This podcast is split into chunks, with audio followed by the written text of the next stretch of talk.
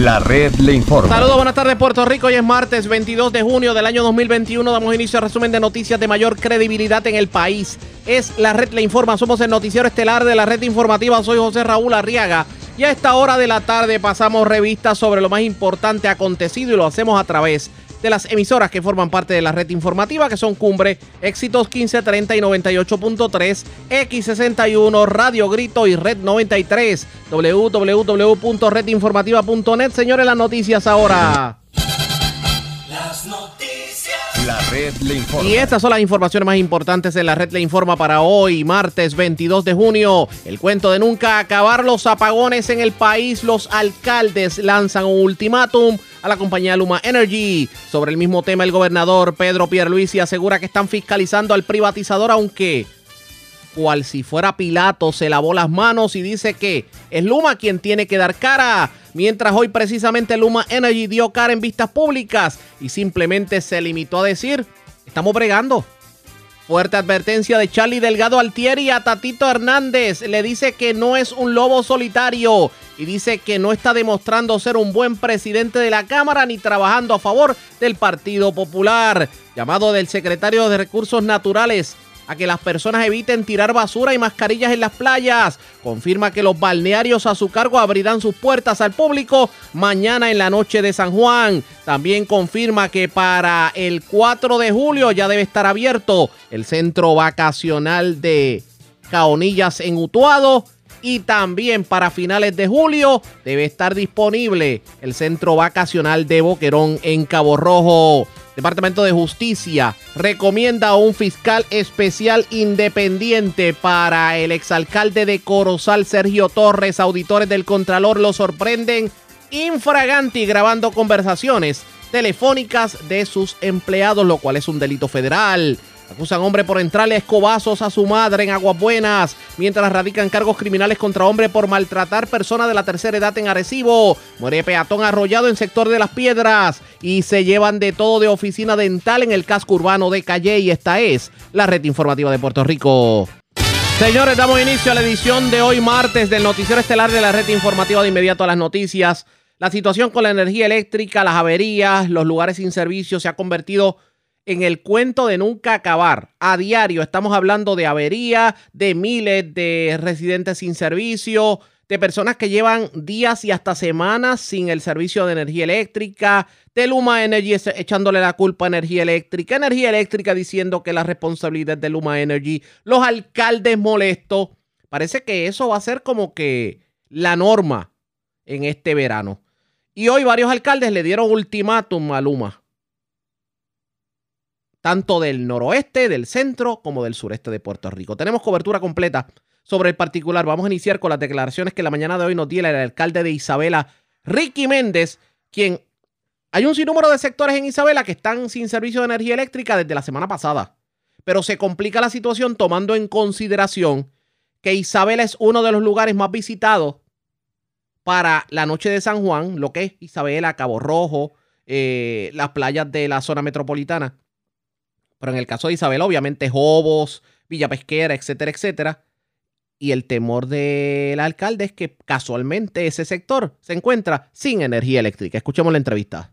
Bueno, lo que estamos tratando es de, que la compañía realmente eh, eh, hable con claridad, ¿verdad? Y, no solamente Isabela le explica al país, ¿verdad? Eh, la situación porque se acerca una temporada de huracanes, eh, llevamos ya casi dos meses donde no se hace ningún patrullaje ni ningún mantenimiento de línea eléctrica.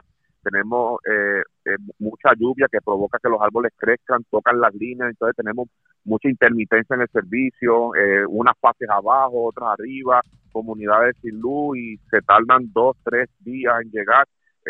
Apremia el, el, tener equipos de trabajo y tener aliados como los municipios para resolver estos problemas eh, yo les pido a Luma, ¿verdad?, que nos escuchen, ¿sabe? Tenemos propuestas serias y concretas con personas responsables que trabajaron en la autoridad por 26 años, que estamos dispuestos a, servirle de contratistas eh, a, la compañía en lo que ellos eh, resuelven su problema de personal eh, y, el, y en este caso Isabela tenga la tranquilidad de que nos estamos preparando no solamente para la temporada de huracanes, sino para cualquier eventualidad eh, y tener las comunidades al día. Eh, no podemos aspirar a ser una ciudad turística eh, con tantos vaivenes de luz y problemas eléctricos. Eso no nos ayuda a lo que queremos desarrollar de nuestro pueblo de Isabela y en ese sentido pues le pido a la compañía que se ponga verdad los zapatos y, y, obviamente estamos una reunión hoy a las 10 donde vamos a discutir muchos temas, entre ellos las más de 300 luminarias fundidas que tenemos en nuestro pueblo, el plan de trabajo para hacer desganches de árboles en algunas comunidades, eh, hablar de los canales de riego, eh, que no sé si eso está en las manos de Luma y tenemos problemas con los agricultores, eh, y obviamente el problema de cómo vamos a reparar los fusibles, los machetes que se caen, todo ese tipo de situación. Pero, alcalde, por ejemplo, en un evento tan cercano como por ejemplo mañana, que es la noche de San Juan. Usted se imagina en plena noche de San Juan, en donde obviamente ustedes como municipio tienen que dar seguridad en lo que es Villa Pesquera, lo que es Hobos, lo que es otros sectores, y de momento que el servicio de energía eléctrica colapse como ha estado colapsando en estos días en Isabela. Pues sería, sería mortal, ¿verdad? Para la economía, este, sobre todo cuando sabemos que las hospederías ya están llenas, los Airbnb están, como decimos en la calle, están explotados. Eh, eh, es preocupante, ¿verdad? Y, es que no habla bien de, un país, ¿verdad? Que, aspira a, ser el centro turístico del Caribe, eh, tener esta situación. Y no han comenzado las clases, eh, hay, imagínate las escuelas oscuras, esto si no se resuelve va, va a provocar mucho, mucho problema. A esta hora de, a esta hora que estamos hablando usted y yo, ¿qué sectores se encuentran sin servicio de energía eléctrica o que han tenido más problemas en Isabela? Pues ahora mismo tengo un sector en la Marina, en Isabela, me queda todavía una intermitencia en el sector Guanábano, eh, tengo problemas también en, en el área de Jobo, eh, hay varios sectores todavía que tenemos problemas. Alcalde, usted si, si no le atiende la situación, ¿usted tira sus brigadas a la calle? La, hemos estado tirando lo, eh, con el consentimiento de ellos porque todo yo lo reporto. Yo me he convertido en, el secretario del pueblo. Cada vez que alguien me llama de que no tiene servicio, que hubo problemas, nosotros mismos levantamos la querella, nosotros mismos responsablemente llamamos al personal de Luma, le decimos tenemos la querella tal, del sector tal, tiene brigadas cerca, tiene brigadas en Isabela, para uno, ¿verdad?, programarse y si vemos que no hay respuesta, pues nuestras brigadas están ready, eh, esperando que yo los llame y rapidito llegan y, se resuelve el problema. Lo que pasa es que aunque usted pueda tener la, eh, la mejor intención de ayudar al pueblo y como alcalde, pues obviamente es parte de su función, lo cierto es que esto le toca a Luma y Luma no está haciendo el trabajo como debe hacerlo. Y, esto, y mientras usted se tira a la calle y le resuelve el problema a Luma, pues Luma se tira para atrás y no resuelve la situación o Usted está gastando no y está gastando usted dinero del presupuesto municipal que eso el humano se lo va a devolver, a devolver. Esa, esa es la presión que estamos ejerciendo y verdad yo lamento si provoca incomodidad, eh, pero es que eh, de la única manera que yo he visto que las cosas a veces se mueven es uno presionando eh, para que las cosas se puedan se puedan mover, así que eh, estaré ahí y no solamente presionando, presentando ideas, porque de nada vale uno quejarse y no tener alternativa he presentado varias ideas, las pienso discutir hoy y, y, tener una, una contestación más tarde a la prensa, ¿verdad?, de, cuál fue el resultado de, nuestro diálogo. Oiga, ya que, y sin ánimo de cambiar el tema, ya que hablamos de la noche de San Juan, mañana es la noche de San Juan, ¿qué preparativos, si alguno, tiene Isabela, obviamente tomando en consideración que es una de las zonas más visitadas en, en esta época del año? Pues mira, por lo menos en el en área de seguridad, eh, nuestros eh, policías municipales van a estar en dos turnos de 12 horas para poder eh, tener más personal en la calle. Estamos solicitándole a la Policía Estatal apoyo, al igual que también al Borde Patrol, ¿verdad? Tenemos un acuerdo con ellos eh, de vigilancia, ¿verdad? Pues, entrada de indocumentados, pero también nos, nos ayudan en, en términos de vigilancia, así que estamos coordinando para esta noche de San Juan este apoyo y en términos de recogido de basura y reciclaje, pues estamos haciendo un esfuerzo mayor, sobre todo a los comerciantes, de lo importante que es reciclar para que nos ayuden a disponer la basura, que es un gran problema que vamos a tener luego de que pase la noche de San Juan. Así que nada, nos preparamos, queremos que Isabela eh, sea el, centro de, recibir a los turistas, ayudar a la economía y a todos los comerciantes a levantarse luego de un año difícil de la pandemia. Expresiones del alcalde de Isabela, Ricky Méndez, y ya ustedes escucharon cuál es la situación en cuanto a energía eléctrica. De hecho, está preocupado por lo que puede ocurrir, tomando en consideración que mañana es la noche de San Juan. Pero otro de los alcaldes que le puso el cascabel al gato en la mañana de hoy y le dio el ultimátum precisamente a Luma lo fue el alcalde de Lares, Fabián Arroyo. Lo tengo en línea telefónica, alcalde. Buenas tardes, bienvenido a la red informativa. Buenas tardes y gracias por dirigirme a mi pueblo. Gracias por compartir con nosotros, alcalde. Ya anteriormente lo habíamos visto usted con brigadas en la calle. O sea, usted no se quedó de brazos cruzados. De hecho, tuvimos la oportunidad, tuvimos la oportunidad de ver una de las brigadas que estaba haciendo un trabajo excepcional, sobre todo en un campo bastante, porque el que piensa que brigar con energía eléctrica en Lares es fácil, se equivocó, porque las guindas que hay que subir no son fáciles. pero como le decía el alcalde de Isabela en la anterior entrevista, esto va en contra de, del presupuesto de las arcas municipales, porque es dinero que usted como alcalde tiene que invertir y que Luma no se lo va a devolver. ¿Qué, qué exigencia le hace usted a esta hora de la tarde a Luma, tomando en consideración que todavía a esta hora de la tarde hay un sinnúmero de sectores sin servicio? Mira, eh, ahora mismo tengo gente todavía eh, reclamándome que tengo a Mirasol, a Bartolo fuera de servicio por un cable que está en el lago, me informaron ayer, y pues, entonces tengo otra gente solicitando en querella que, mire, venga a, recoger estos escombros, recoger estos árboles. Eh, el problema es que tenemos el equipo completo trabajando en la calle, haciendo el trabajo que le tocaba entonces a Luma, desde desganche hasta reparaciones menores, hasta de otras situaciones, buscando cablerías. En ocasiones hemos ido hasta Guadilla a buscar cable nosotros para poder asistir a Luma.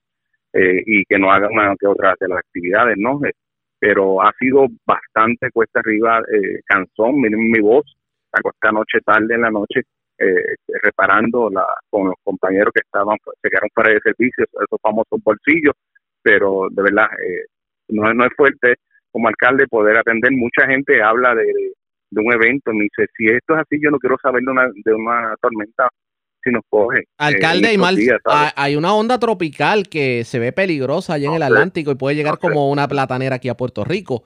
Yo no quiero imaginarme lo que va a pasar. Lo sé, no sé. Eh, mira, por un lado subimos dos líneas y por un lado nos llama que se cayó otra, ¿sabes? Eh, de verdad que eh, bien cansón, hacen falta los compañeros de, la Autoridad de Energía Eléctrica cuando estaban ellos. Al momento nosotros sabíamos que, iban a llegar y ya, ya por la noche todo el mundo se acostaba prácticamente eh, con luz, no con lo que está pasando ahora, que de verdad suben por un lado y por otro lado No, y que por otro lado, me imagino que las personas que pierden la compra a donde van a ir a pedir ayuda es al municipio, porque siempre el, alcalde paga los platos rotos, siempre. Sí, sí, todo es el alcalde, es algo que aprendí en estos días, eh, estos últimos cuatro meses. Ahora mismo hay una eh, un grupo se llama Proba, perdieron todo, unos jóvenes empresarios estaban comenzando su, su negocio, perdieron todo, todo, todo, eso es estuvieron conmigo ayer en la alcaldía, eh, ¿verdad? Fue bien frustrante escucharlo a ellos eh, casi llorando porque perdieron todo lo que tenían. ¿Y Luma qué les dice? Mira, ayer recibí varias llamadas de Luma, eh, fue que el día antes fue horrible, el día de padre estuvimos sin luz en el hospital, eso es algo sin nombre, se acaba, se tumbaron las bombas de agua, se cayeron, se quedaron sin luz, fue tan frustrante que por lo menos por la mañana, no de la mañana, ya había un personal de Luma y al rato me llamó el ingeniero eh, y fue bien eh, eh, positivo su conversación. Él mandó al ingeniero eh, eh, Díaz, creo que es el que se llama compañero, y nos estuvo trabajando todo, vayan, estuvo todo el día con nosotros, le agradezco mucho que, que no nos dejó, pero lo único que nos indicó que la línea que está dentro del lago lleva un, lleva es de transmisión y conlleva gente que la trabaja y creo que hasta un helicóptero para poder subirla. O sea que esto es para largo. Sí, sí, sí, lamentablemente tengo eh, comunidades quizás las más pobres, eh, Mirasol, Bartolo, Parteje Prieto, eh, eh, la Vega Carcerrada, son familias bien bien pobres, bien humildes, eh, los tengo sin servicio eléctrico. No pinta bien. me encuentro, me encuentro dirigido hacia, hacia, esa área. Alcalde, Quiere decir entonces que el tiempo le está dando la razón a aquellos que decían que debía por lo menos darse un tiempo adicional para la transición hacia Luma Energy. Claro, claro, claro, esto fue algo desmedido completamente.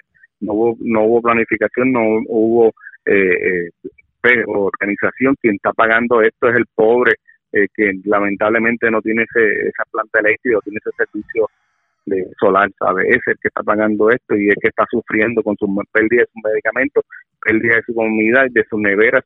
¿Quién le va a pagar esas neveras? ¿Quién le va a pagar esas comidas? ¿Quién son medicamentos costosos? Nosotros los otros días estamos eh, abrimos las cajas al día para que la gente pudiera llevar sus medicamentos, pudiera sus, sus terapias, porque un momento nos quedamos el pueblo casi completo sin No pinta bien definitivamente la situación que está viendo en cuanto a energía eléctrica. Alcalde, vamos a estar pendientes porque en el caso del Ares se complica porque no energía eléctrica es sinónimo de no agua potable. Eso es así, eso es así, lo que nos pasa en Lares. No pinta bien. No, pasa en Lares.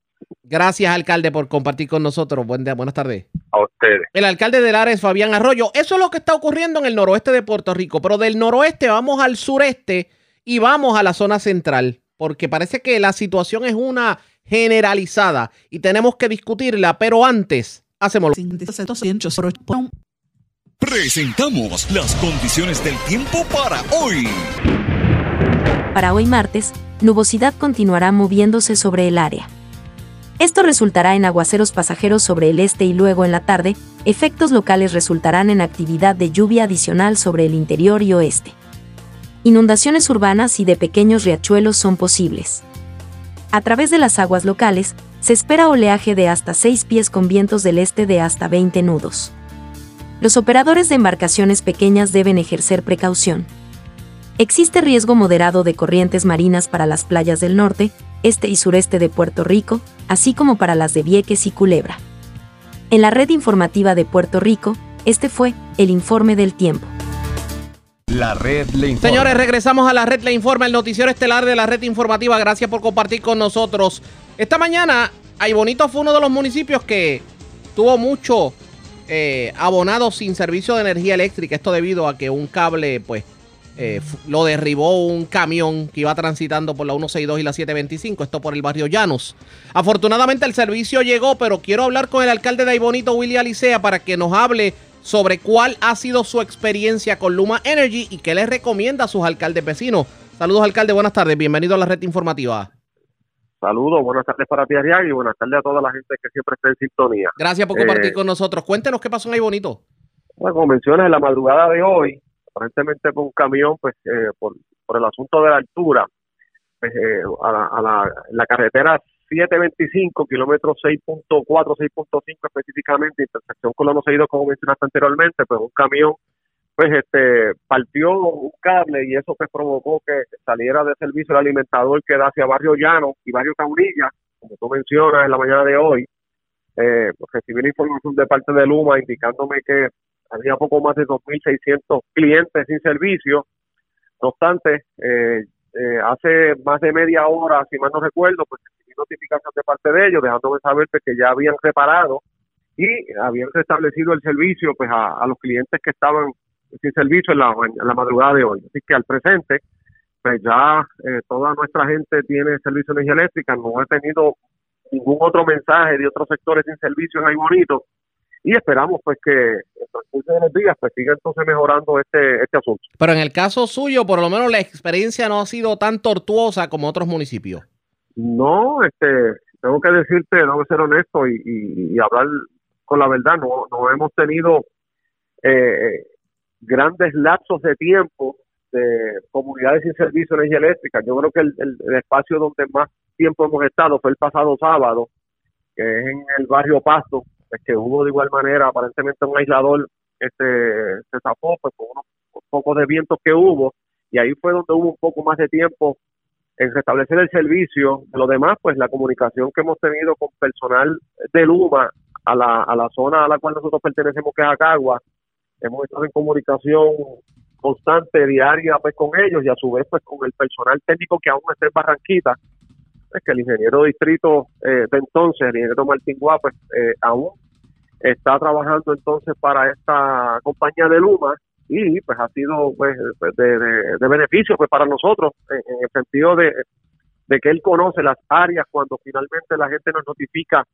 que, que están están sin servicio para sorpresa nuestra que sé que ha habido una problemática bien grande pues con reportar las averías esta mañana logré recibir pues porque uno sigue dejándole saber a la gente, pues este, este es el número de Luma, llama, pues para tener una evidencia de que si están respondiendo o no están respondiendo. Y en la mañana de hoy, pues hubo varias personas que me enviaron este, la, notificación como que ya habían hecho reporte. No obstante, también hubo varios que intentaron y no, no hubo comunicación, pero eh, en efecto, pues ya al filo básicamente de las 11 de la mañana, ya los clientes este, que estaban sin servicio en la madrugada, pues ya tienen servicio. A sus compañeros alcaldes, ¿qué usted les recomienda para precisamente lograr ese fluir positivo entre lo que es el privatizador y el servicio de energía eléctrica?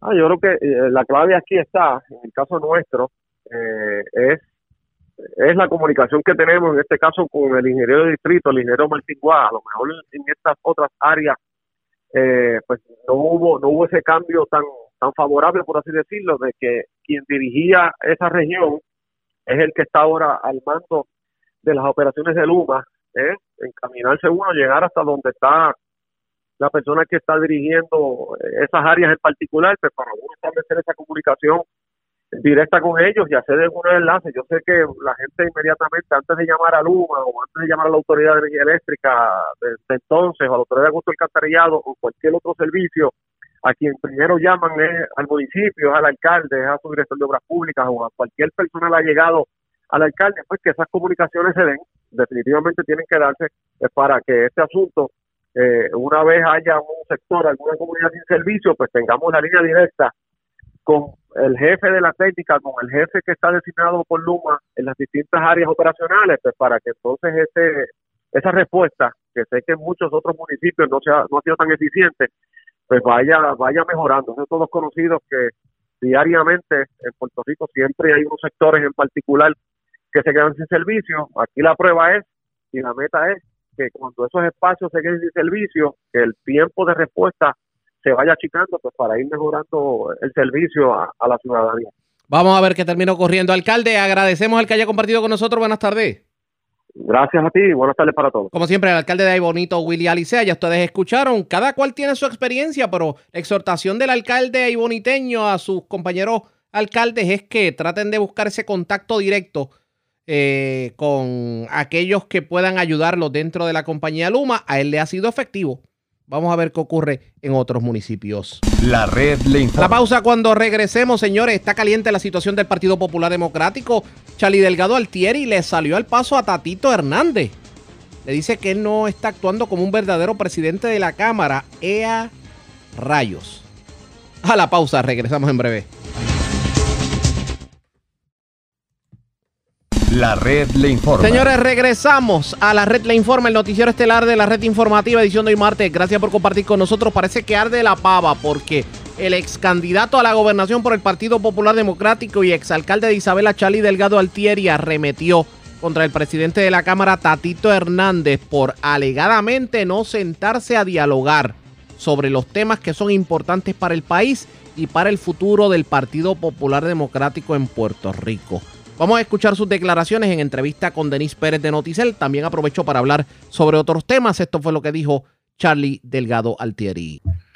Mira, yo creo que en términos de Isabela y la nueva gobernanza, ¿verdad? Con el nuevo alcalde, pues eh, uno siempre trata de dar espacio, ¿verdad? Porque eh, uno después de 20 años, pues acostumbrado a manejar la ciudad, pues uno puede ver que se dan, se llevan a cabo iniciativas que ponen en riesgo principalmente lo que es el presupuesto del municipio en tiempos difíciles.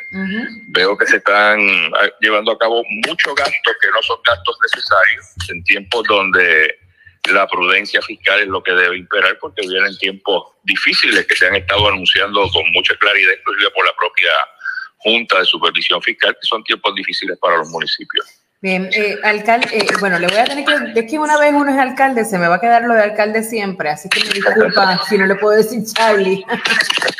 No te preocupes. Le pregunto, sé, ¿verdad? Usted mantuvo un silencio, tengo que decir que bastante prudente durante todos estos meses. Eh, parece que llevamos como cinco años desde que desde la elección, pero no, realmente son varios meses nada más. Eh, usted mantuvo un silencio bastante prudente, sin embargo, en estos días finalmente salió eh, como yo le decía a, los compañeros aquí del curso de la mañana que a, a, mover la pava, porque en la pava están pasando 500 cosas y nadie dice nada. Eh, es como si se estuvieran comiendo los rabos uno al otro. Y, y como que ya no hay una figura en el Partido Popular Democrático que sea ese, ese mentor, ese, esa persona sabia que detenga las aguas cuando se ponen así tumultuosas y de repente usted salió ayer y todo el mundo se cayó un ratito. Eh, pues mira, sí, yo creo que, ¿verdad? Ya uno lleva muchos años en esto. Yo, pues dentro de las estructuras del Partido Popular, pues llevo, eh, de los 20 años que llevo alcalde, pues eh, te diría que casi 16, 17 años he estado dentro de las estructuras del Partido Popular, la Junta de Gobierno, he sido vicepresidente, he sido secretario, presidente. en este momento soy vicepresidente del partido y me parece que lo que está ocurriendo pues eh, está levantando pues mucha tensión, mucha, eh, a veces hasta tristeza, como lo escucho de la propia gente en la calle. Y bueno, pues decidí comenzar a, hacer expresiones públicas de las situaciones que está viviendo el país, por un lado, y otra eh, sobre la situación interna dentro de la colectividad. ¿Y usted salió porque quería defender a Dalmau o quería llamar la atención a lo que, porque obviamente Dalmao es el presidente de su partido, usted tiene una buena relación con él, eso lo sabemos todos. Y aquí quien está bien fuertemente tratando de, ser otro Rivera Schatz es prácticamente Tatito Hernández. Pues mira, sí, yo creo que eh, obviamente todos tenemos nuestros estilos, eso, y eso se respeta y se da el espacio, pero también hay que entender que estamos dentro de una colectividad y dentro de la colectividad pues uno tiene responsabilidades eh, y tiene que, que, asumirla y a veces se asumen posiciones de la colectividad que uno no necesariamente está en concordancia, pero, pero se, se tienen que respetar las decisiones eh, colectivas. Por, por eso es que se está dentro de un partido político. Eh, y me parece pues, que el compañero Tatito Hernández, que no dudo de sus capacidades, pero me parece que se hace necesario que comience a hacer equipo dentro del Partido Popular, porque eh, volvemos, no somos lobos solitarios trabajando dentro de, este, eh, ¿verdad? de este ambiente, por lo tanto se necesita diálogo, se necesita que se lleve a cabo eh, comunicación constante, sobre todo en momentos en los que está viviendo el país. Eh, para mí la, colectividad del partido necesita ¿verdad? tomar eh, acciones sobre temas vitales del país, tomar decisiones sobre esos temas y a la misma vez también sobre, sobre el tema del estatus. Y digo esto porque se hace necesario que la colectividad para evitar que cosas como la que estamos viviendo, donde hay diferencias públicas, eh, se puedan evitar y en reuniones, equipos de trabajo que se puedan conformar dentro del partido, podemos evitar muchas de estas eh, controversias públicas que nada abonan al partido y mucho menos a la estabilidad emocional de nuestra gente en estos tiempos, donde nuestra gente lo que busca de sus líderes es respuesta a los grandes problemas que tenemos todos. ¿Y qué usted cree que le motiva, eh, eh, alcalde? ¿Qué, usted cree que le motiva? Porque eh, no luce bien, no luce bien y eso no hay que ser científico, no hay que ser experto en comunicaciones, ni siquiera experto en política. no luce bien la actitud. Pues precisamente, ¿verdad? y de acuerdo contigo, no luce bien no envía un mensaje de que allí tienes a un partido político que sabe hacia dónde va, que, está claro cuál es el rumbo. No, estamos luciendo muy mal, estamos luciendo eh, de una manera donde la, impera la decisión que cada cual tenga, quiera tomar sobre cualquier tema y sobre cualquier acción y no puede ser. ¿Se ha excedido eh, Tatito Hernández en sus facultades? ¿Se ha excedido Tatito Hernández en sus facultades? Bueno, yo creo, yo no diría que se excede, yo diría que su estilo no está siendo el que todos esperamos de un líder de un cuerpo legislativo, eh, porque se necesita comunicación, o sea, tú no eres un lobo solitario que vas a imponerle tus criterios, tus proyectos de ley a, todos los demás, eh, mucho menos sin haberlos discutido.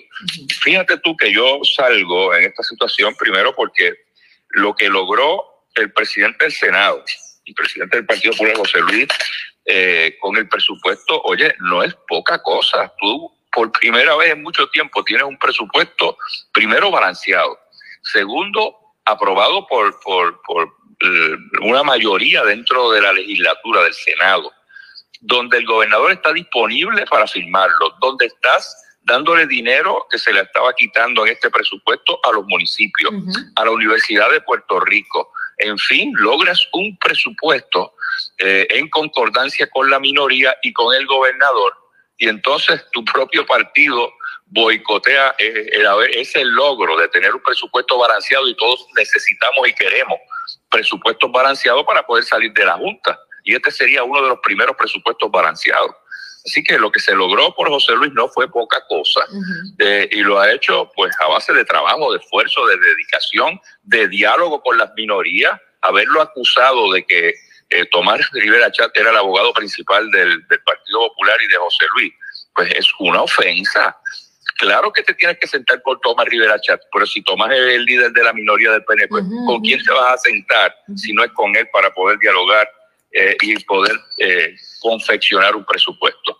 Así que esas son las cosas que hacen lucir mal al Partido Popular y que se traen entonces controversias innecesarias como la que estamos viviendo. Fuertes las expresiones del otrora presidente del Partido Popular Democrático, Charlie Delgado Altieri, pero aprovechó para hablar también de lo que definitivamente es el tema del día y es lo que tiene que ver con Luma Energy, tomando en consideración que Charlie Delgado Altieri tenía su postura en cuanto a la privatización de la Autoridad de Energía Eléctrica. Esto fue lo que dijo sobre el particular.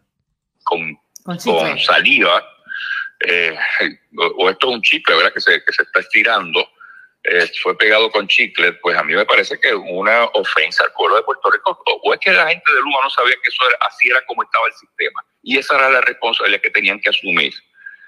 Todos sabemos que donde se necesitaban 1.200 eh, a 1.300 trabajadores para mantener ese sistema, celadores de línea, obviamente con 300 y pico es imposible que lo puedan hacer y ahí se está demostrando. Eh, así que yo creo que aquí el gobernador tiene mucha responsabilidad de todo esto. El gobernador en la campaña política se comprometió con el país de revisar ese contrato, no lo quiso hacer. Eh, se tenían que hacer una serie de enmiendas importantes eh, y no lo hizo, no protegió tampoco a, los, a los empleados de la Autoridad de Energía Eléctrica. En fin, dejó el contrato tal y como estaba y hoy estamos viviendo las consecuencias. Expresiones de Charlie Delgado Altieri, pero ahí las más calientes obviamente son las que tienen que ver con Tatito Hernández, porque ¿cómo es eso de que él actúa como lobo solitario?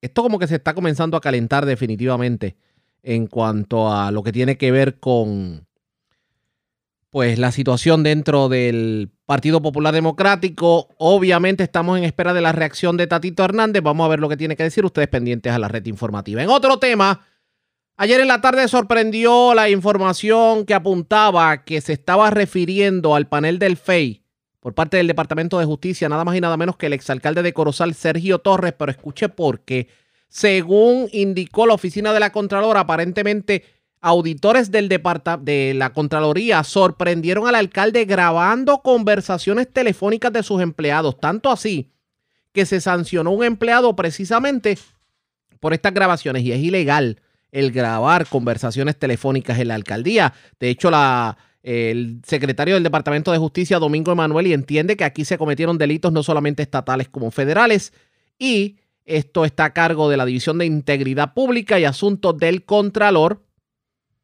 Y aquí aparentemente pudieran venir acusaciones tanto a nivel local como a nivel federal. La red le informa. A la pausa y cuando regresemos las noticias del ámbito policíaco más importantes acontecidas entre las que tenemos que destacar. Señores, se reportó un incidente de agresión. Eh, aparentemente un caballero que agredió a su señora madre. Además, también se erradicaron cargos criminales contra un caballero que, que también agredió a una persona de la tercera edad. Y una persona murió arrollada en una carretera de las piedras. En lo próximo, regresamos en breve. La red le informa. Señores, regresamos a la red le informa. Somos el noticiero estelar de la red informativa de Puerto Rico, edición de hoy martes. Gracias por compartir con nosotros. Vamos de inmediato a noticias del ámbito policíaco. Comenzamos en la zona este de Puerto Rico porque un hombre murió arrollado en la mañana de hoy. Esto ocurrió en la carretera 31, esto en el sector Paso Seco de Las Piedras y es Francisco Colón, oficial de prensa de la policía en Humacao, quien nos trae detalles en vivo. Saludos, buenas tardes. Buenas tardes, Ariadne. Buenas tardes a todos los que escuchan. ¿Qué información tenemos? Mira, tenemos que un accidente de auto con peatón de carácter fatal se reportó a través del sistema de emergencia 911 a eso de las 5 y 20 de la mañana de hoy en la carretera 31, intersección con la carretera 949 del barrio Pasto Seco del pueblo de Las Piedras. Según la información preliminar, el peatón, un hombre entre aproximadamente 40 a 45 años de edad que al momento no ha sido identificado, fue impactado en la referida vía por una guagua Toyota Tacoma color roja del año 2005. El peatón falleció en el lugar y el conductor de la Toyota Tacoma se detuvo en la escena el agente Santiago Águila de la División de Patrulla de Carretera junto al fiscal de turno se encuentra en el lugar investigando. La carretera se mantendrá cerrada para investigación. Se le exhorta a los ciudadanos, a tomar como ruta alterna la carretera 936 y la carretera 9936. Gracias por la información. Buenas tardes. Buenas tardes.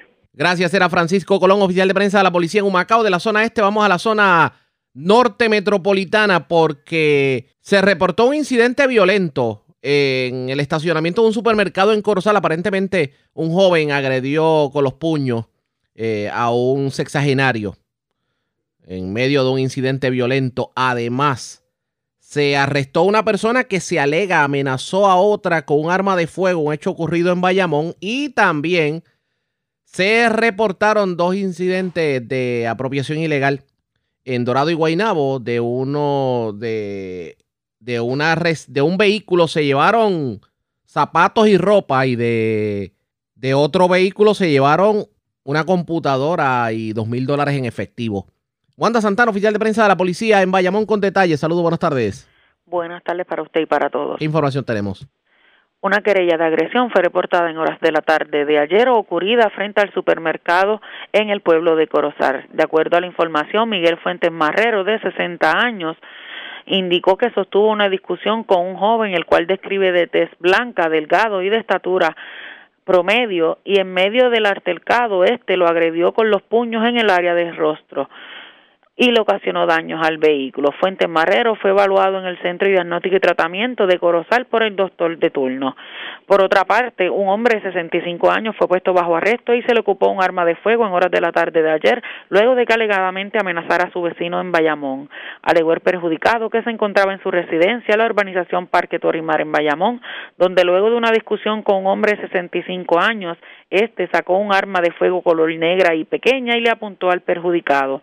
El arrestado se encuentra a espera de la posible erradicación de cargos en el día de hoy. El agente Raúl Hernández, adscrito al precinto Bayamón Sur, se hizo cargo de la investigación.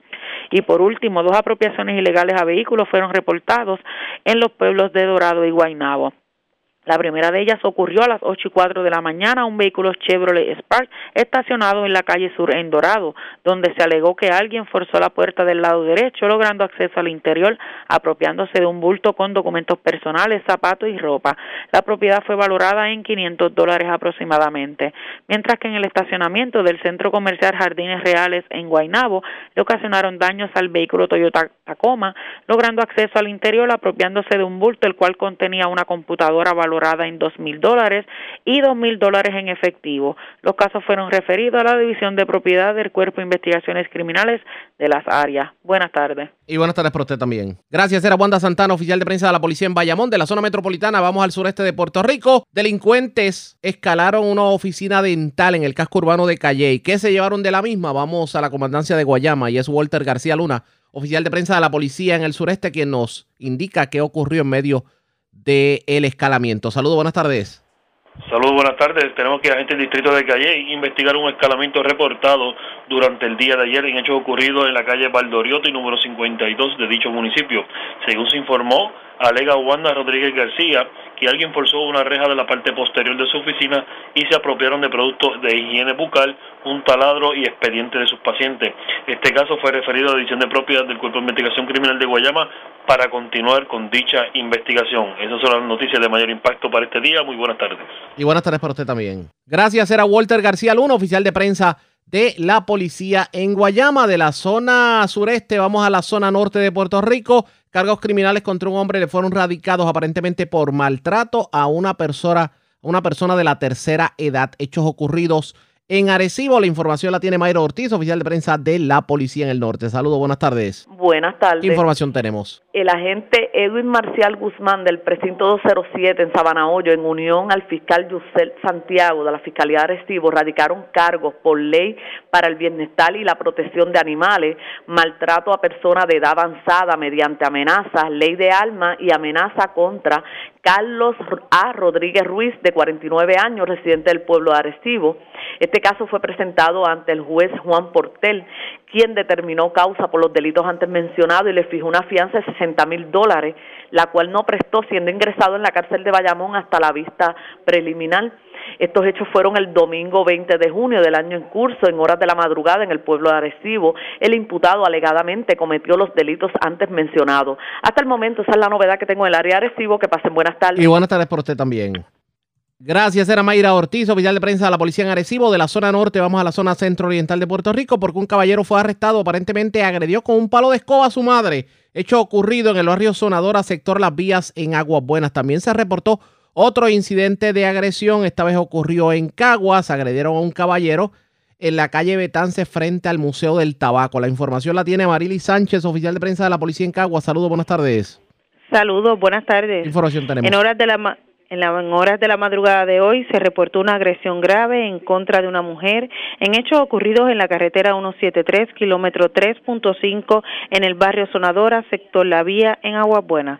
Según alega la víctima, que mientras se encontraba en el área de la cocina de su residencia, su hijo Antonio Cortés Pérez, de 36 años, quien fue arrestado, la agredió con un palo de escobra y con un tubo de plástico en el área de los brazos, resultando con múltiples laceraciones. El hermano del agresor también resultó lesionado en el área de las manos al este intentar defender a su madre. Ambos indicaron que posteriormente pasarán por su hospital de preferencia. Agentes adscritos a la Unidad de Agresiones del Cuerpo de Investigaciones Criminales de Cagua investigan. Por otra parte, en horas de la tarde de ayer se reportó una agresión en contra de un hombre en hechos ocurridos en la calle Betance, número 60, frente al Museo del Tabaco en Cagua. Según se informó, se denuncia a Alexi López Ruiz, residente en Caguas, por este agredir con los puños al querellante en el área del hombro. Agente adscrito a la unidad de agresiones del Cuerpo de Investigaciones Criminales de Caguas investigan. Hasta aquí la información. Gracias por la información. Buenas tardes. Buenas tardes. Gracias, era Marily Sánchez, oficial de prensa de la policía en Caguas, de la zona centro-oriental. Vamos al sur de Puerto Rico porque una persona fue arrestada, aparentemente le ocuparon un arma ilegal. Esto ocurrió en Ponce. Además, arrestaron a una persona, aparentemente se apropió de varios frutos menores de una finca en Santa Isabel, entre ellos papaya y otras cosas. Y otros incidentes que ocurrieron en la zona sur de Puerto Rico es Luz Morel, oficial de prensa de la policía en el sur, quien nos trae detalles. Saludos, buenas tardes. Sí, muy buenas tardes a todos. En horas de la tarde de ayer fue informado sobre el arresto de un hombre por infracción a la ley de armas. Estos hechos ocurrieron en el residencial Hogares de Portugués en Ponce.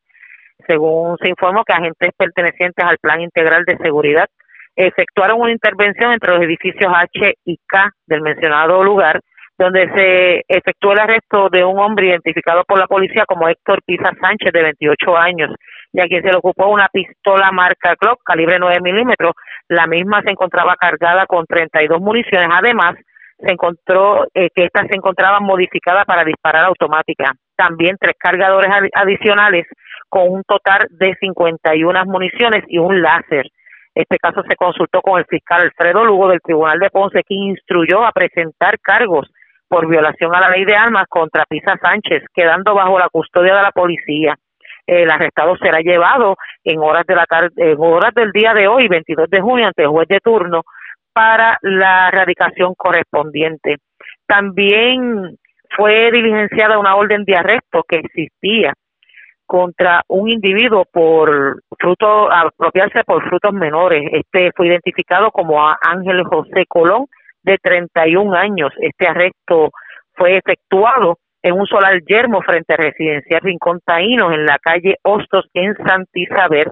Esta, eh, el diligenciamiento fue efectuado por el agente Jonathan Rodríguez de la División de Arrestos y Allanamientos Ponce, eh, bajo la supervisión del teniente Alberto Cintrón, director de la unidad. Este individuo pesaba dos órdenes de arresto por el artículo 182 eh, su modalidad grave por hechos ocurridos entre el 10 de junio y el 17 de marzo. Eh, este fue con una, debo decir, con una fianza ascendente a 100 mil. Este hombre fue llevado ante la juez Carla Rodríguez Heredia, quien leyó las advertencias de rigor y ordenó el ingreso de este al complejo correccional de Bayamón al no ser prestada la fianza.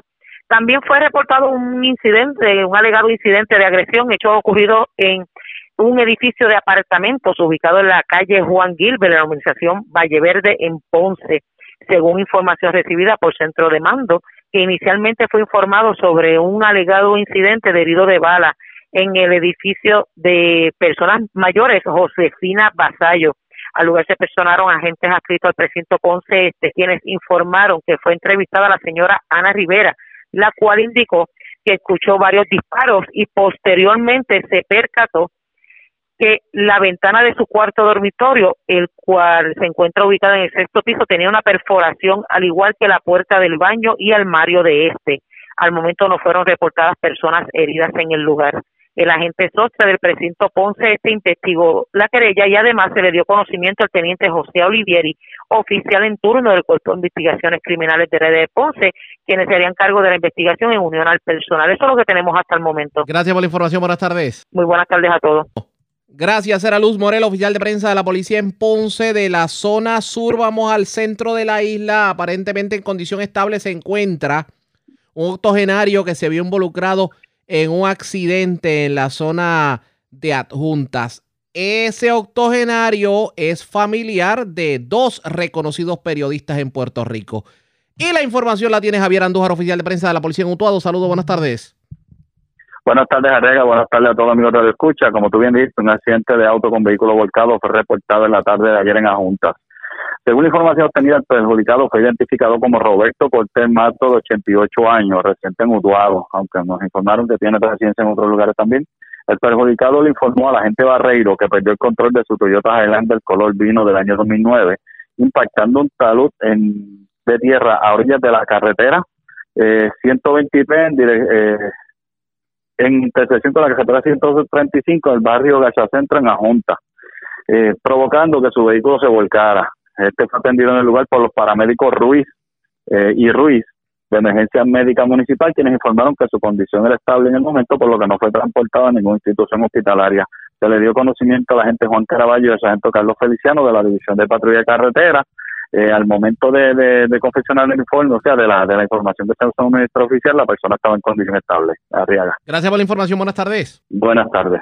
La red le informa. Nos vamos a una pausa, identificamos nuestra cadena de emisoras en todo Puerto Rico. Regresamos con más en esta edición de hoy martes del noticiero estelar de la red informativa.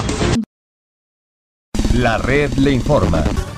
Señores, iniciamos nuestra segunda hora de programación. El resumen de noticias de mayor credibilidad en el país es la red Le Informa. Somos el noticiero estelar de la red informativa de Puerto Rico. Soy José Raúl Arriaga. Vamos a continuar pasando revista sobre lo más importante acontecido lo hacemos a través de las emisoras que forman parte de la red, que son Cumbre, Éxitos 1530, X61, Radio Grito y Red 93, www.redinformativa.net. Señores, las noticias ahora. La red le informa. Y estas son las informaciones más importantes en la red le informa para hoy, martes 22 de junio. El cuento de nunca acabar los apagones en el país. Los alcaldes lanzan un ultimátum a la compañía Luma Energy. Sobre el mismo tema, el gobernador Pedro Pierluisi asegura que están fiscalizando al privatizador, aunque cual si fuera Pilato se lavó las manos y dice que es Luma quien tiene que dar cara. Mientras hoy precisamente Luma Energy dio cara en vistas públicas y simplemente se limitó a decir, estamos bregando.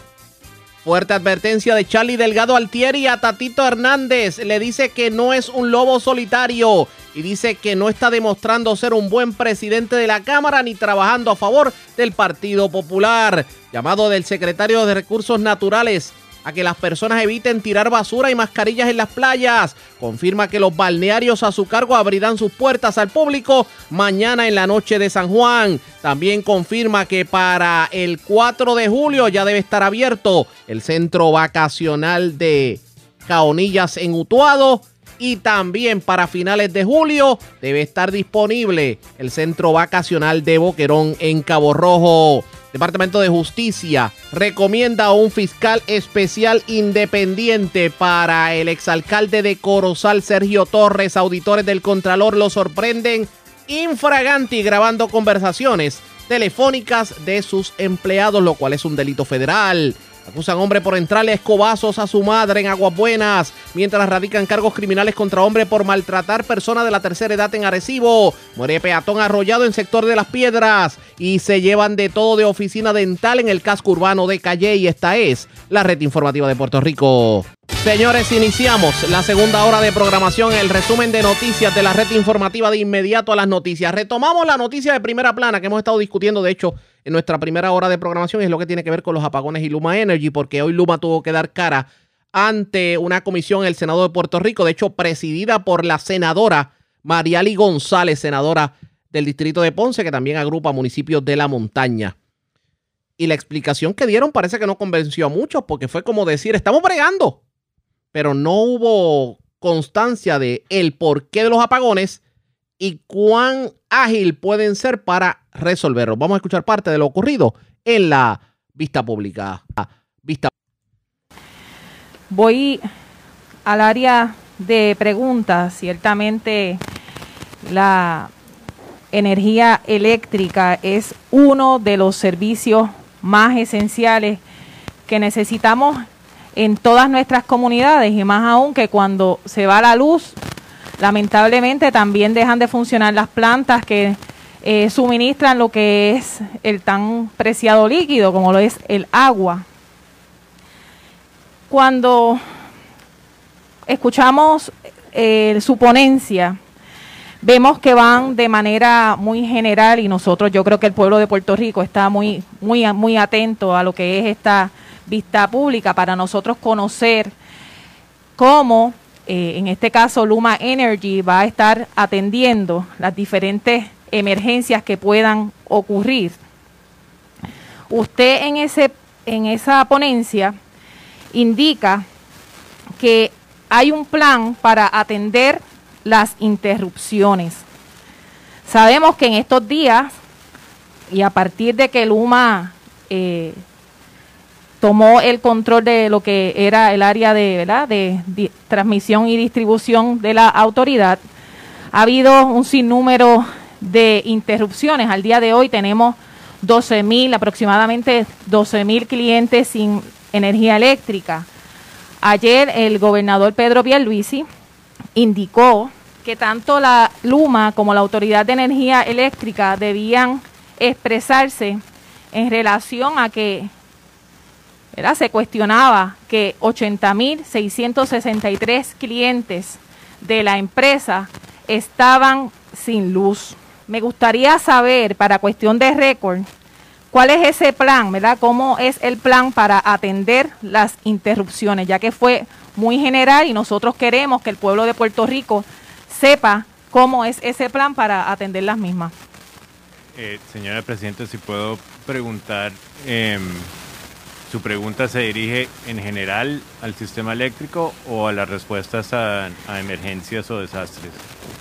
Bueno, lo que pasa es que podemos abarcar las dos porque lamentablemente la falta de luz en este país se ha tornado también una emergencia.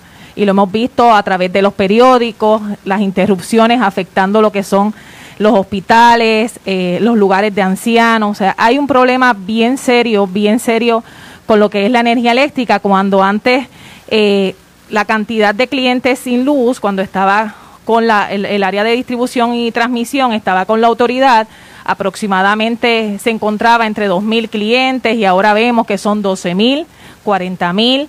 Ayer llegó a subir hasta 80.000. Esta ha sido la orden del día y no porque tampoco nadie me lo haya dicho, es que esta servidora también eh, ha sido parte de lo que es esa redada de estar cinco días sin luz, cinco días tratando de comunicarme con Luma, cinco días sin respuesta, eh, y es definitivamente eh, desesperante porque en algunos momentos hay gente que tiene recursos para lo que es tener un generador, pero muchas, muchas de las personas son adultos mayores, personas que eh, dependen de un ventilador, personas que son asmáticas y necesitan equipo.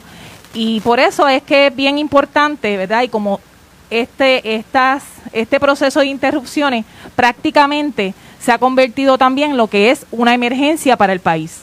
Entonces, eh, señora Presidente Mario Hurtado de Luma, em, eh, estamos trabajando arduamente desde el primero de junio eh, en tratar de estabilizar el sistema eléctrico. al comenzar el primero de junio, comenzamos con ya con em, una acumulación de averías en el sistema y de, muchos clientes que estaban desconectados y estaban sin el servicio eléctrico. Eh, comenzamos la primera semana con bastantes retos, eh, incluyendo retos muy serios de seguridad.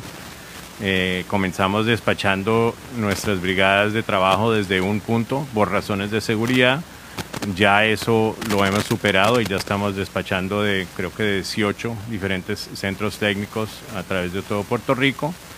Em, y eh, también desafortunadamente eh, yo diría que los opositores a este proceso de cambio eh, han hecho ataques directos al sistema em, del portal de la empresa eléctrica que se utiliza. Luma obviamente pues a preguntas de los senadores abundó un poco más en cómo van a resolver los problemas. Y vamos a continuar escuchando lo que fue la vista pública que poco a poco los ánimos comenzaron a caldearse. En su pregunta es qué estamos haciendo para atender la situación actual en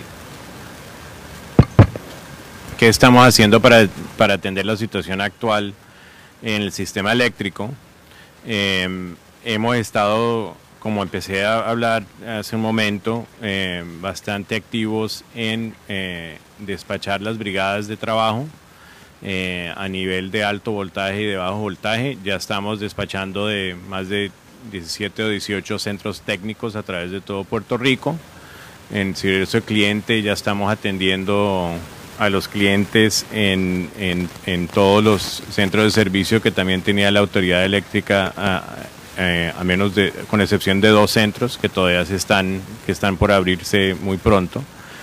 Em, también eh, hemos abierto nuevas líneas de comunicación telefónicas eh, a través del sitio web. Em, como estaba hablando, sufrimos varios ataques em, maliciosos para dificultar el servicio a los clientes. Em, eso se ha hecho de forma, en términos de forma informática al, sitio web, que se ha bloqueado varias veces por ataques eh, a propósito. Y, em, y también ha habido un número sin precedentes de llamadas a los centros de servicio.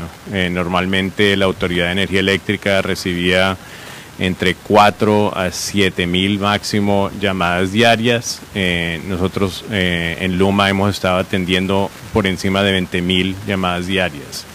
Em, entonces hemos reforzado los esfuerzos para atender a eso. Eh, hemos añadido más personal. En este momento tenemos tres centros de llamada que están operando en Puerto Rico eh, y además de nuestro personal directo estamos trabajando con dos empresas externas em, que también están atendiendo clientes y estamos añadiendo una tercera empresa em, muy pronto este mes em, para aumentar aún más los representantes que pueden atender a los clientes a través de los teléfonos. En términos del trabajo que estamos haciendo en el campo, ya estamos en cerca de 200 brigadas en el campo que están trabajando para restaurar el servicio y para atender nuevas conexiones. Eh, en términos de nuevas conexiones, que son los nuevos clientes, se están, se están reconectando en este momento más de mil clientes diarios. Eh, en términos de las averías del sistema, eh, se están atendiendo en, en, orden de prioridad por las fallas que afectan el mayor número de clientes y progresivamente se va atendiendo em, otras fallas que son de menor número y se está tratando de hacer eso de la manera más expedita y más rápida posible. Tengo eh, una, ¿verdad? Perdone la interrupción, pero tengo una pregunta. En ese sistema de prioridad, usted está indicando que se atiende al mayor número de personas, Pero en el caso de Minerva Rivera, allá en Jauca, que estuvo nueve días sin luz, dos días para llamar a Luma para tener un número de querella y poder dárselo a esta servidora para poder agilizar todo el proceso. Doña Minerva no es prioridad porque es una persona. No, cualquier persona que no tiene servicio es un problema y cualquier persona que no tiene servicio se tiene que atender. En términos del trabajo en el campo y los esfuerzos que se hacen. ¿Por qué pasan nueve días? ¿Por qué pasan nueve días y doña Minerva, una persona mayor de 70 años, está sin luz porque le indican que hay otros lugares que son prioridad? ¿Por qué pasa eso? Bueno, yo no he dicho que hay otros lugares que son prioridad. Sí, pero a ella se lo dijeron. Por eso es que le estoy diciendo. Yo, no sé qué, qué, le dijeron, pero eh, en términos Yo le estoy diciendo lo que le dijeron. Bueno. ¿Cuál es la prioridad para ustedes? Porque una vida es una vida. Una vida es importante. Sí, señor. Entonces llega, llega una persona o llega un bolsillo, los famosos bolsillos, se quedan sin luz cinco familias pasan tres días, pero entonces a una comunidad un poco más grande se le va la luz, no, la prioridad es la otra comunidad, no la de ustedes. Si es un servicio esencial, ¿cómo ustedes establecen esas prioridades? Sí, eh, señor presidente, se me permita, em, cualquier empresa eléctrica en el mundo tiene que tener prioridades para restauración. En el caso de emergencias en particular, que es el plan de emergencia al cual eh, nos llamaron aquí para hablar de eso, hay un plan de restauración específico.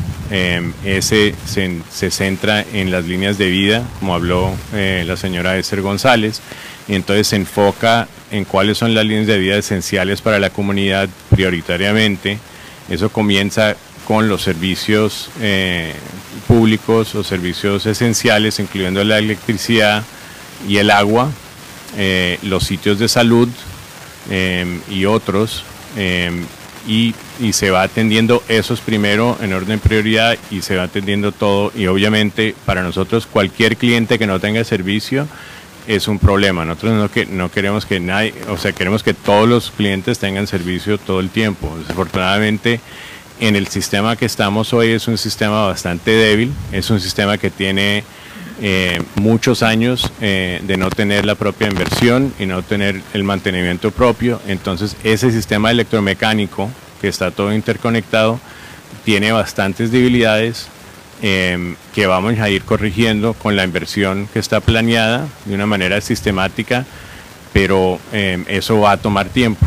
Entonces lo que estamos tratando de hacer es atender a las averías y a los problemas tan rápido posible ir estabilizando el sistema, que es nuestro objetivo durante este mes de junio, ir mejorando el servicio al cliente y reconocemos que tenemos que ir mejorando en todos los aspectos para brindar un mejor servicio para Puerto Rico.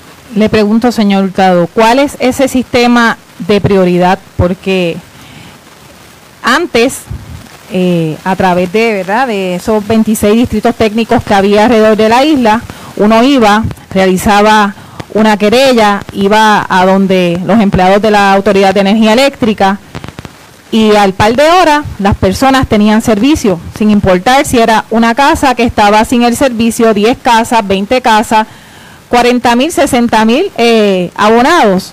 Se hacía el trabajo de manera más ágil. Ciertamente aquí todos sabemos que hay un sistema débil, pero ese sistema eh, no está débil desde el primero de junio, sino que ya llevaba tiempo así. No obstante, el resultado en cuanto a efectividad de, ese periodo de poder reparar eh, las averías era más ágil. ¿Qué está pasando? Bueno, respetuosamente, señora vicepresidente, eh, no, no sé si esa respuesta que está diciendo si era más ágil históricamente para la Autoridad de Energía Eléctrica. Em, no, lo que muestran los datos es que siempre y por mucho tiempo ha habido un, eh, problema de, muchos clientes sin servicio. Eh, como usted bien lo dijo, sí, ha habido momentos en que, en que hay miles de clientes fuera y cuando hay em, em, disturbios en el sistema que pueden ser por el lado del sistema de generación, eh, que también tiene bastante problemas de disponibilidad, o por el sistema de transmisión y distribución. Hay ocasiones en que hay eh, repuntes y hay picos eh, en que hay más clientes que están fuera de servicio. Eso ocurría antes con la Autoridad de Energía Eléctrica y todavía está ocurriendo hoy. Eh, a poco de tres semanas de que nosotros tomamos las riendas de operación, eh, estamos trabajando arduamente para cambiar esta situación, eh, pero sí es un sistema complejo, sí hay eh, bastante que hacer y estamos trabajando en mejorar.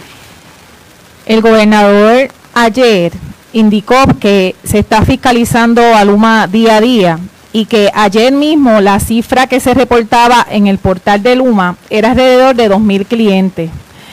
Y él indica que se ve bastante extraño ese cambio de un día para otro, donde tenían 2.000 y y de momento él cuestionaba la cantidad de 80.663 clientes. Él dice que son ustedes los que deberían expresarse en relación a este asunto. ¿Cuál es la respuesta que usted tiene a este planteamiento del gobernador de Puerto Rico? Como estaba explicando, señora vicepresidenta, eh, hay momentos en que hay situaciones en el sistema, como por ejemplo ayer que hubo un, eh, un problema en una de las plantas generadoras en, en, em, en San Juan, eh, que eh, causa eh, que para protección del sistema hay que hacer cambios en el sistema porque normalmente en el sistema hay que mantener los parámetros estables de frecuencia y voltaje y corriente. Cuando una planta como una de las unidades en San Juan, que es lo que pasó ayer, eh, sale inmediatamente del sistema, eso causa un disturbio, causa una, ba- una baja frecuencia en el sistema y para poder proteger el sistema en total a veces se tienen que hacer cortes selectivos. Eso fue lo que pasó ayer en el sistema. Cuando eso pasa, pueden ascender esos cortes eh, a números relativamente grandes, por, eh, por ejemplo, hasta Pero antes de 80,000 que pasara esta avería, y- antes de que pasara esa avería, ya habían 40 mil clientes sin luz. A Central San Juan tiene un problema con el sistema de válvula, con la válvula del sistema de gas, y entonces es que sale. Pero ah, eso solamente duró tres horas. Desde las 3 de la tarde, dos horas, y a las 5 de la tarde ya, la- ya estaban las máquinas funcionando. Sí, y en, y en ese tiempo se restauró el servicio a la gran mayoría de los clientes que fueron afectados por esa avería y se estaba trabajando en las Fueron alrededor de también. 40 mil eh, afectados a raíz de, ¿verdad? de que de la avería en, en la en la unidad 5 de Central San Juan, pero anteriormente en la mañana habían 40 mil abonados. Pues a eso es que se refiere el gobernador cuando eh, ve algo, ¿verdad?, que no le no concuerda cuando en el portal de Luma indica 2 mil eh, clientes sin el servicio y en la mañana tenían 40 mil. Perdón, no entiendo, no entiendo la, la está diciendo que el usted portal está, una usted está cosa y- diciendo, ok, usted está diciendo que eh, la cantidad de 80.663 se debe a, a que hubo una avería eh, en la unidad 5 de Central San Juan. Y yo le estoy diciendo la información eh, correcta en el sentido de que en la mañana habían cuar- alrededor de 40.000 abonados de 40 mil clientes que permanecían sin el servicio eléctrico y a raíz entonces de que tuvieron que, ¿verdad? Que había un problema con la válvula en el sistema de gas, es que llegan a 80 mil. Pero eso, sola- eso ese, esa reparación se hizo en dos horas. Ya en dos horas estaba todo el sistema funcionando, por lo menos en el área de generación de Central San Juan. Sí, una reparación en el área de generación no quiere decir que necesariamente todos los clientes pueden entrar en servicio inmediatamente. bien, pero es que quiero, eh, quiero este, dejar saber que no era que 80 mil clientes no estaban sin servicio a raíz de esta eh, avería, sino que ya habían 40 mil. Entonces, el gobernador cuando se expresa, ¿verdad? Indica que ustedes, tanto ustedes como la Autoridad de Energía Eléctrica, tienen que darle cuentas al pueblo porque en el portal ustedes dicen una cosa, pero la realidad es otra. De 2.000 a 40.000 creo que hay una gran diferencia. Perdone, vi- eh, señora eh, presidenta, pero yo no, no estoy de acuerdo que en el portal dice una cosa y que la realidad es otra. eso no Yo lo dije yo, eso lo dijo, mira, el gobernador de Puerto Rico. Yo no estoy de acuerdo con ese comentario porque no, no, no creo eso. Eh, lo, que se muestra en el portal son eh, las fallas que hay en el sistema. Y poco a poco se fue calentando el asunto. Lo cierto es que eh, Luma Energy trató de echarle la papa caliente a las averías de generación de la Autoridad de Energía Eléctrica. Lo cierto es que a esta hora de la tarde hay un sinnúmero de sectores que no han sido atendidos y que llevan días sin el servicio. ¿Cómo se le pone el cascabel al gato? Pendientes a la red informativa. La red le informa. Cuando regresemos, mañana es la noche de San Juan y el llamado del secretario del Departamento de Recursos Naturales es a que eviten el tirar basura en las playas. Hablamos con él luego de la pausa. También aprovechamos para hablar con él sobre qué pasó con las gomas. Aquí no había una declaración de emergencia por los neumáticos. ¿Y por qué vemos las gomas en el mismo lugar? Regresamos en breve. La red le informa. Señores, regresamos a la red le informa, el noticiero estelar de la red informativa edición de hoy, martes. Gracias por compartir con nosotros. Mañana es la noche de San Juan. Y el llamado del Departamento de Recursos Naturales y Ambientales es a tomarlo con calma, no solamente con el asunto de la basura. También hay que tener en consideración las zonas de anidaje de las tortugas marinas, etcétera, etcétera y han habido varios incidentes. De hecho, recordamos en los pasados días un incidente en donde un vehículo fue sorprendido eh, literalmente en la playa por encima de los, eh, como dicen por ahí, eh, escrambiando por encima de, todos los sectores donde había anidaje de, tortugas marinas. Yo tengo el secretario del Departamento de Recursos Naturales, Rafael Machargo, en línea telefónica. Vamos a hablar sobre eso y otros temas. Saludos, buenas tardes, bienvenido a la red informativa. Buenas tardes, Arriaga. Y gracias por compartir con nosotros. Bueno, mañana es la noche de San Juan y en un momento en donde las personas están ávidas por ir a la playa y la llegada de la gente es sinónimo de vehículos, es sinónimo de basura, es sinónimo de mascarillas que pueden caer al, suelo. ¿Cuál es su llamado en la tarde de hoy? Bueno, que disfruten, pero que disfruten con prudencia.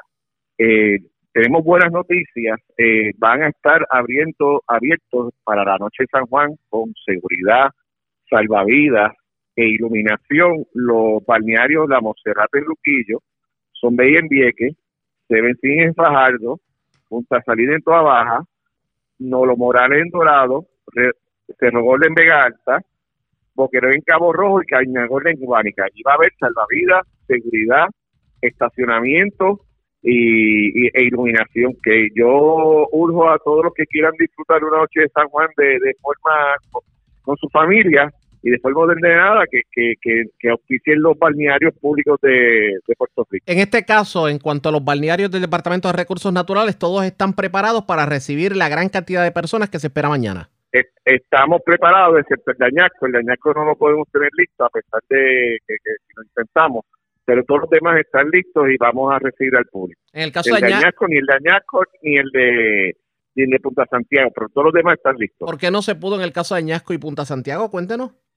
Eh, bueno, eh, en Añasco pues nos faltó eh, un, equipo de plomería que los presentamos ya cuando íbamos, los presentamos la orden ya estaba cerrando servicios generales, así que ese hay problemas con burocracia. Y Punta Santiago estamos trabajando con el municipio para reparar la verja para, para que la gente pueda disfrutar con seguridad. Entiendo. Eh, ¿Cuál es la preocupación mayor del Departamento de Recursos Naturales ante lo que pueda ocurrir?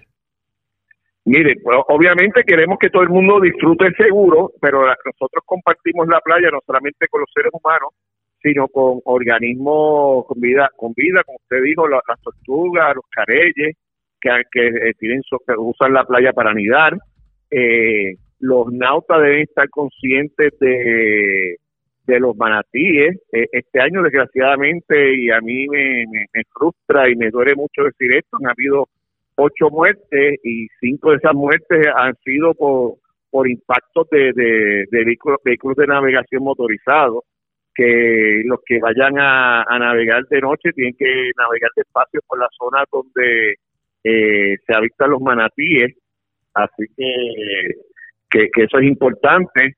Eh, obviamente tienen que, mantener las playas limpias, recoger, y llevarse todo lo que se traen a la playa. Eh, Entonces, los los, operadores de embarcaciones, además de la advertencia que digo que hay que proteger los, los manatíes, tienen que tener el equipo de seguridad como salvavidas eh, para, para protegerse, eh, para ayudar en, en que todo el mundo disfrute la noche de San Juan de forma segura. Los vigilantes estarán en un horario de las 6 de la tarde hasta las 2 de la mañana. Vamos a ver cómo se da todo y esperemos que, que fluya, porque me parece que es la Eh, primera... eh, eh, Ah. No, no, no, sí, sí. Me Eh, decía- este, el año pasado no, no, no, no, no se abrieron los balnearios Precisamente. a- a- hasta tarde. Eh, el año pasado, para esta época, hubo el el incidente del polvo del Sahara, que, que, que también limitó las actividades al aire libre. Definitivamente. Así que esperemos que así sea. Y me imagino que obviamente de aquí en adelante continuarán los balnearios abiertos los fines de semana. Y por ahí viene el 4 de Sí. julio y vienen los días feriados. Todo eso va a estar Sí, disponible. eh, vamos a estar disponibles. Ya tenemos abierto el centro vacacional de Maricao. Próximamente vamos a estar abriendo el centro vacacional de Caunillas en Utuado y vamos a abrir parcialmente el centro vacacional de, de Boquerón. Eh, eh, esperamos abrir esto para el mes de julio. Me dijo, me dijo que van a abrir Eh. caonillas en Utuado. ¿Cuándo lo van a abrir? Sí, eso, eh, eso y espero abrirlo eh, para el fin de semana del 4 de julio. Entiendo. Y Y es Boquerón. una maravilla el, eh, Boquerón durante el mes de julio. Y en el caso de vamos a abrir como 35 cabañas. En el caso de Utuado me decía que, que, esa, que una maravilla. ¿Qué me decía? Es una maravilla, mire, eso eh, eh, eh, es alrededor del lago Cabonilla, eso es ca- casi como vacacionar en Suiza. Con, con, con la, el- con la vista al lago y, y el clima agradable que hay ahí, así que, que uso a todo. Eh, y, y vacacionar en Monte del Estado, en Maricao, eso es como vacacionar en, en Colorado, las cabañas tienen chimenea. Yo me imagino que, por ejemplo, en el caso de Caonillas de Utuado, pues tendrán un buen generador de electricidad porque Caonillas de Utuado lleva días sin servicio de energía eléctrica, por consiguiente sin agua potable.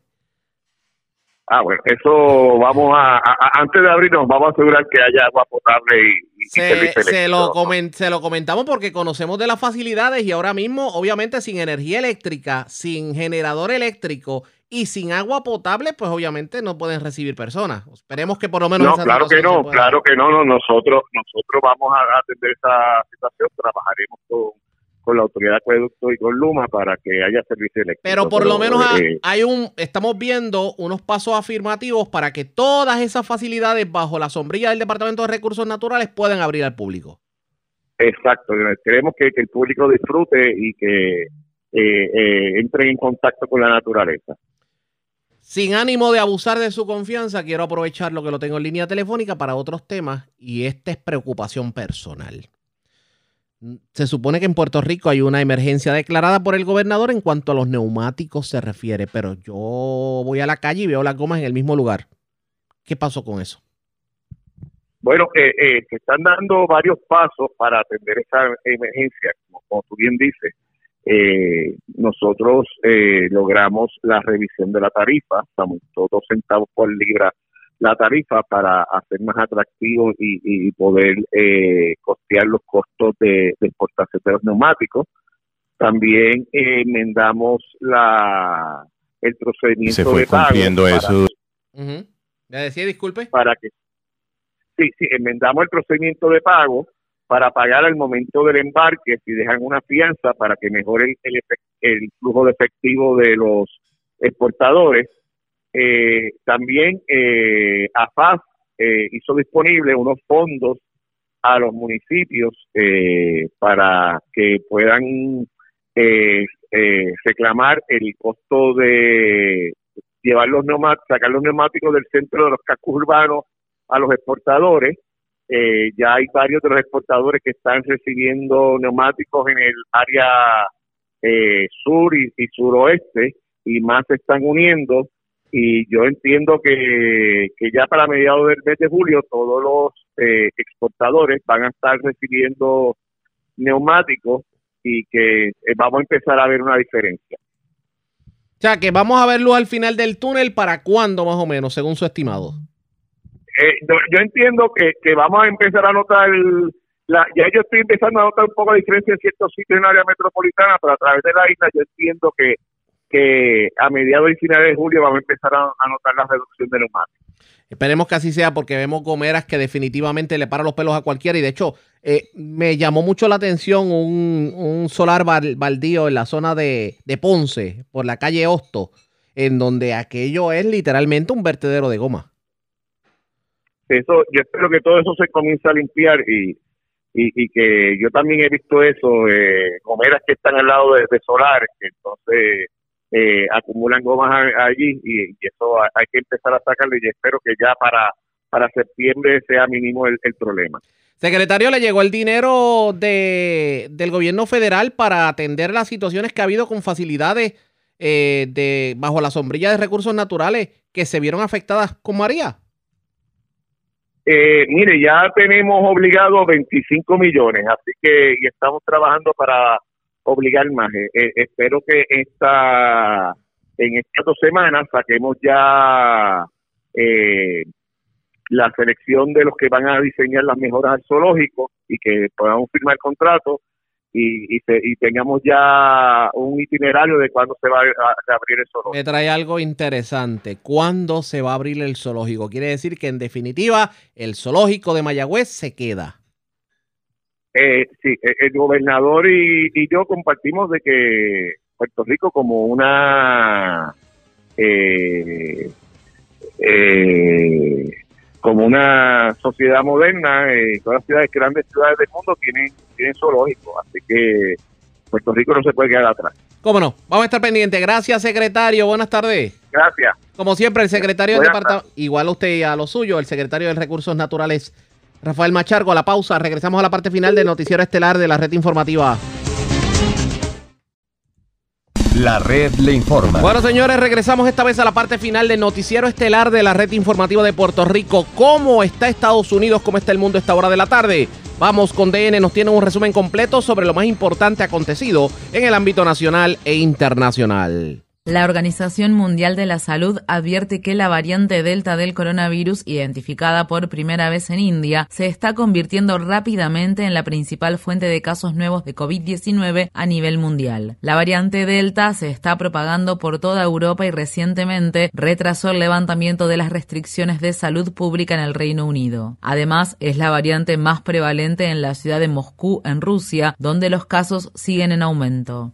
En Estados Unidos, los Centros para el Control y la Prevención de Enfermedades advierten que la variante Delta es más contagiosa que otras variantes y que es probable que se convierta en la principal fuente de contagios en el país durante los próximos meses. El presidente Biden instó a las personas a que se vacunen para protegerse a sí mismas y a su comunidad.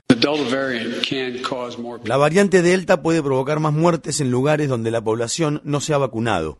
No obstante, es muy improbable que tenga un impacto en los lugares donde la gente ha recibido las dos dosis.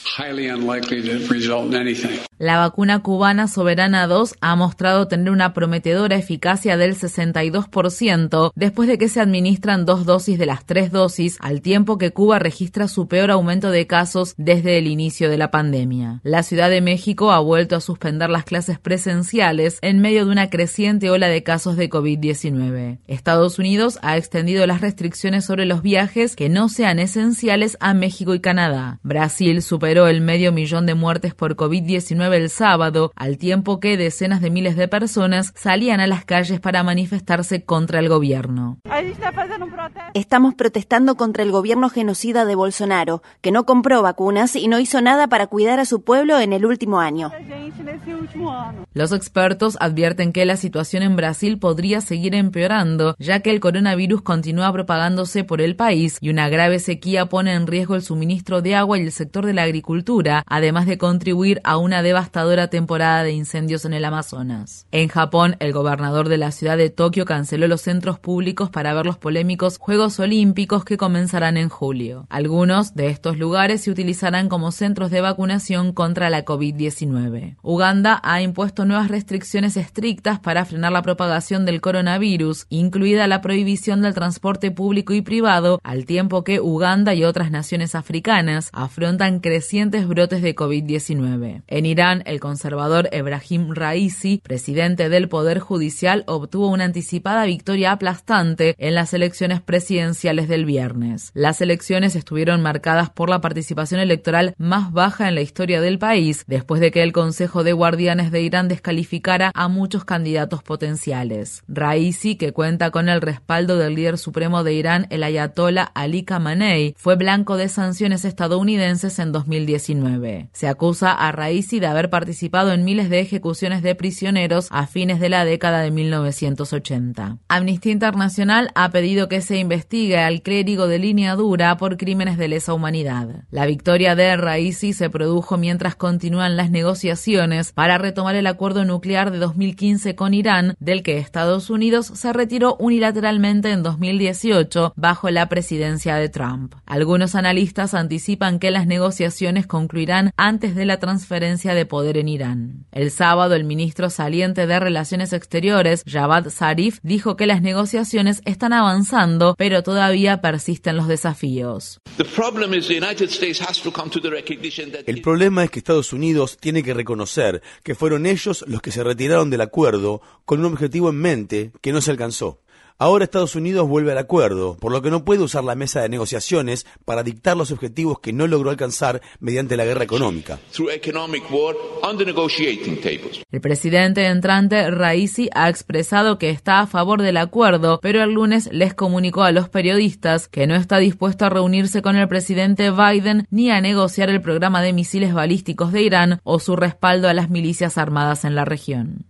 En Afganistán, los talibanes están presionando para realizar una ofensiva militar mientras las tropas estadounidenses continúan retirándose del país en vísperas de la fecha límite del 11 de septiembre. El domingo, combatientes talibanes tomaron el control de las capitales provinciales de Kunduz y Faryab, capturaron a soldados afganos y se apoderaron de equipamiento militar. En total, los talibanes se han apoderado de más de 50 distritos en todo Afganistán en las últimas semanas. En respuesta a la situación, el presidente presidente afgano Ashraf Ghani despidió y sustituyó a los ministros de Defensa y del Interior. Está previsto que Ghani visite la ciudad de Washington, D.C. para conversar el viernes con el presidente Biden en la Casa Blanca. En Siria, las agencias de cooperación advierten de una inminente catástrofe humanitaria si el Consejo de Seguridad de Naciones Unidas no renueva su compromiso para establecer un corredor humanitario a fin de proporcionar ayuda a la provincia siria de Idlib desde Turquía. Médicos Sin Fronteras advierten advierte que más de 4 millones de personas perderán el acceso a la ayuda alimentaria, médica y humanitaria que necesitan con urgencia si se cierra el paso fronterizo de Bab al-Awa. Este es el último intento para brindar ayuda en los territorios del noroeste de Siria, controlados por los rebeldes, después de que en 2019 y 2020 Rusia y China vetaran resoluciones del Consejo de Seguridad que habrían reautorizado el uso de otros tres corredores humanitarios. En México, las autoridades creen haber encontrado encontrado los restos de Tomás Rojo Valencia, un líder indígena yaqui que desapareció en el estado norteño de Sonora hace unas tres semanas. Valencia había participado en la resistencia continua por parte de los defensores de la tierra y del agua yaquis contra gasoductos, oleoductos y vías férreas que atraviesan su territorio. Durante meses, activistas yaquis han liderado varios cortes de carretera a modo de protesta por los ataques a su comunidad. Esto ocurre al tiempo que dos periodistas fueron asesinados la semana pasada en México. Enrique García fue asesinado el miércoles por la noche en el Estado de México cuando, según se informa, estaba trabajando como conductor para una aplicación móvil de servicios de transporte. Por su parte, Gustavo Sánchez Cabrera fue asesinado a tiros el jueves en el estado de Oaxaca. Los electores etíopes están emitiendo sus votos en las elecciones nacionales y regionales empañadas por la guerra y el hambre. Las elecciones ya se retrasaron dos veces y millones de etíopes tendrán que esperar hasta una segunda fase de votación para emitir sus votos en septiembre. Mientras tanto, algunos partidos prominentes de la oposición están boicoteando las elecciones para protestar por el encarcelamiento de sus líderes. El primer ministro Abiy Ahmed pretende extender su mandato después de llevar a cabo una ofensiva militar en la región norteña de Tigray, marcada por denuncias generalizadas de crímenes de guerra, incluida la violencia sexual. El conflicto ha provocado la muerte de miles de civiles, ha desplazado a más de dos millones de personas y ha originado una alarmante escasez de alimentos. Asimismo, los grupos de ayuda humanitaria advierten que ya hay 350.000 personas al borde de la hambruna en Tigray. La Asamblea General de Naciones Unidas aprobó una resolución que condena el golpe de Estado militar del 1 de febrero en Birmania y que tiene el fin de evitar el flujo de armas hacia ese país en medio de una represión mortal contra las manifestaciones que ya lleva varios meses. No obstante, el organismo internacional no llegó a pedir un embargo de armas global contra el ejército birmano. El representante de Birmania ante Naciones Unidas, Chao Moutun, habló en respuesta a la resolución.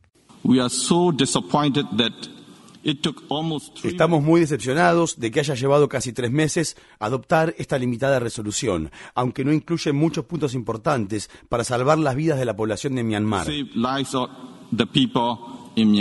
Myanmar es el nombre con el que el régimen militar rebautizó a Birmania en 1989. Chao Moutun, quien ha permanecido en su puesto oficial en la ONU a pesar de sus fuertes críticas al golpe de Estado y a la junta militar, también advirtió que se estaba acabando el tiempo para revertir la toma del poder militar y evitar una guerra civil. Una agrupación local de derechos humanos calcula que al menos 872 personas han muerto a manos de la junta militar desde el golpe de Estado y cientos de miles de residentes han tenido que huir de sus hogares, en particular personas de minorías étnicas de los estados de Kaya y Cayín. Un informe de la Agencia de la ONU para los Refugiados anunció que a finales de 2020 el número de personas desplazadas por la fuerza a nivel mundial debido a la guerra, la persecución y la crisis del cambio climático alcanzó la cifra récord de 82 millones. El número más alto de refugiados provenía de Siria, Venezuela, Afganistán, Sudán del Sur y Birmania. La ONU declaró que la crisis podría empeorar en 2021 debido a que las personas desplazadas están en riesgo de sufrir una posible hambruna. El informe se publicó en vísperas del Día Mundial de los Refugiados que se celebró el domingo. Se ha autorizado la liberación de otros dos prisioneros detenidos en la bahía de Guantánamo después de que pasaran 17 años tras las rejas sin ser acusados de ningún ningún cargo. Se ha aprobado la liberación de 11 reclusos de la prisión militar, pero el gobierno de Estados Unidos todavía debe negociar los traslados con otros países. Esta semana, activistas de la agrupación Witness Against Torture están llevando a cabo una huelga de hambre y una vigilia en solidaridad con los 40 prisioneros que todavía están detenidos en la bahía de Guantánamo.